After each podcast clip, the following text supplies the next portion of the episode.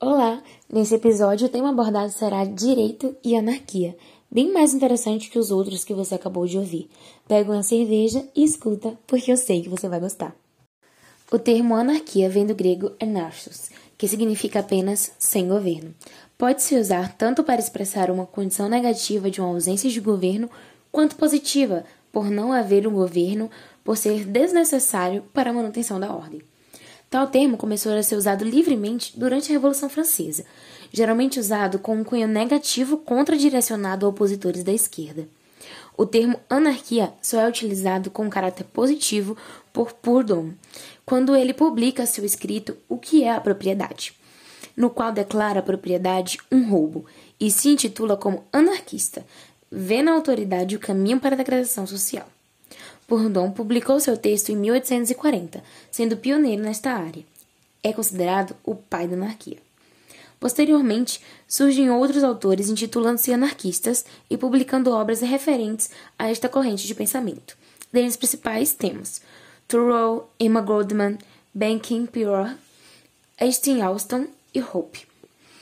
O anarquismo começa a ser disseminado principalmente a partir da segunda metade do século XIX, majoritariamente na Europa e na América do Norte. No Brasil, a ideia anarquista começa a ser disseminada no fim do século XIX. Isso se dá por conta do aumento da imigração europeia, que trouxe esse ideal para a classe operária brasileira.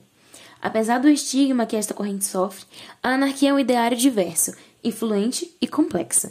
E de forma sucinta, tentaremos apresentar uma fagulha do que ela é neste podcast. Dentre as diversas obras anarquistas que existem, citaremos aquelas de maior influência das diversas correntes do anarquismo. A primeira delas é O que é propriedade? Um estudo sobre o princípio do direito e do governo. Essa obra foi publicada em 1840 por Pierre Joseph Proudhon.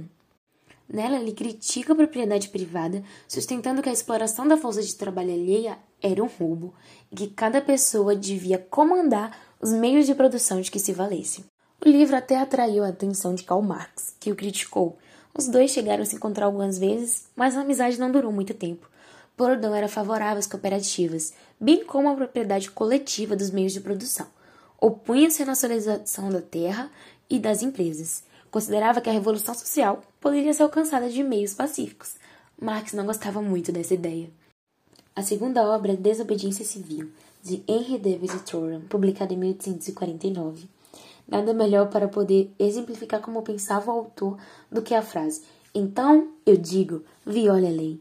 Deixe que a sua vida seja uma contrafricção que pare a máquina. O que eu tenho a fazer é cuidar, de todo modo, para não participar das mazelas que condeno. Ele nos convida a pensar para além do bem e do mal. Primeiramente, saber distinguir o que você concorda do que você discorda. E o segundo passo é não obedecer, violar a lei. Princípio esse que se aplica quando percebe-se que uma lei é injusta. Como, por exemplo, a escravidão era legalizada. Mas seria justa?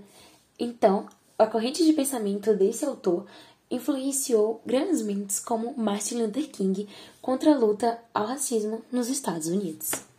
A terceira obra é A Conquista do Pão, de Piotr Kropotkin. Apesar do nome dele ser um pouquinho difícil de entender, as ideias dele são muito claras. Nessa obra, ele aponta os defeitos dos sistemas econômico feudal e capitalista e fala como ele acredita que esses dois sistemas prosperam a partir da manutenção da pobreza e da escassez, muito embora exista abundância por conta da tecnologia. O autor propõe então um sistema econômico descentralizado, com base no apoio mútuo, na cooperação, e também fala sobre as formas de revolução e expropriação, que por sua vez deverá ser geral e não parcial e restrita, mas que deve se limitar aos meios de produção. O terceiro livro é a Democracia, o Deus que Falhou, de Hans Hermann Hoppe.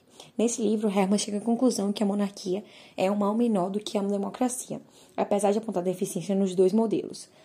É, Herman desconstrói a crença liberal clássica que chama o alinhamento do conservadorismo e do libertarianismo, uma vez que os vê como aliado que desejam a mesma coisa.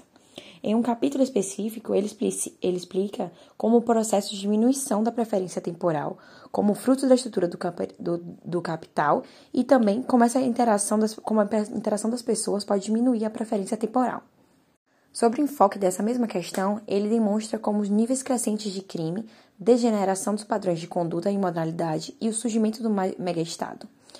No mais, ele explicita como o sistema, como, o sistema, como a monarquia e a democracia são ineficientes quando comparado à ordem natural, baseada na propriedade privada.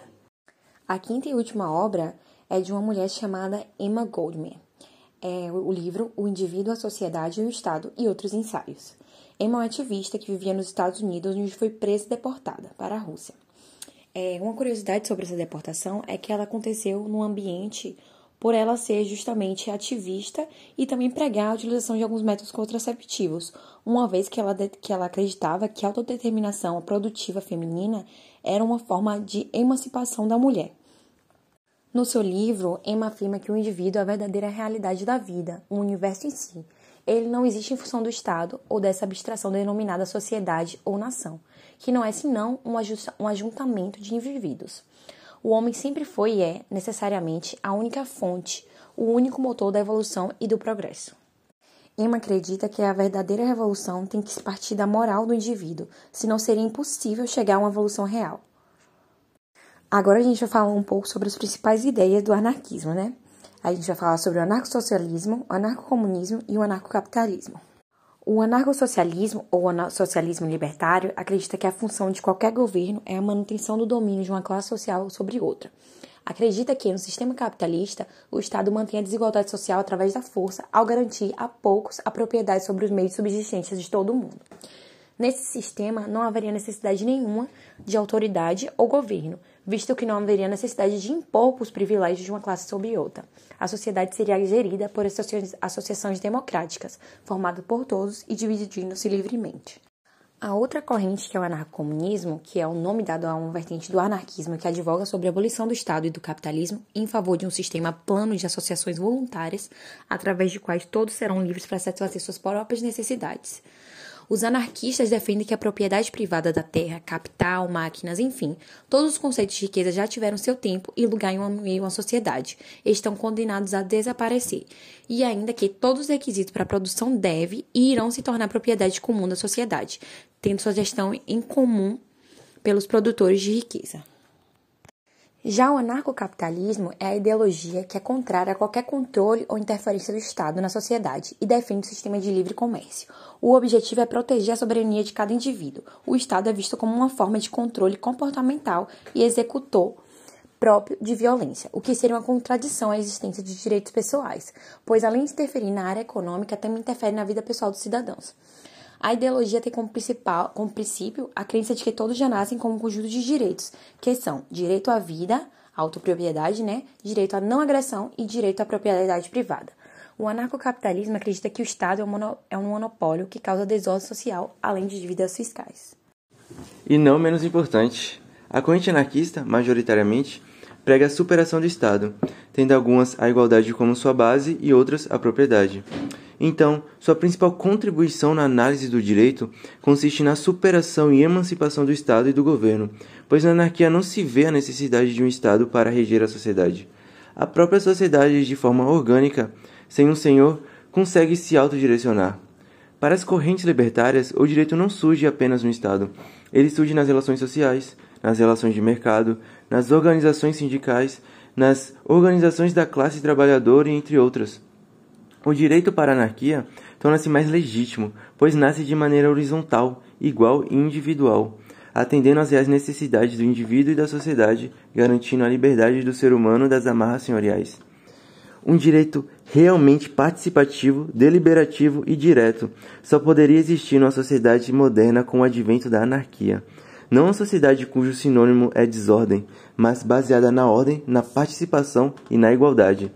A emancipação de um sistema autoritário, seja político ou economicamente, é isto o cerne desta corrente, a liberdade na forma mais plenamente aplicável, poder ao povo e desobedeça toda autoridade.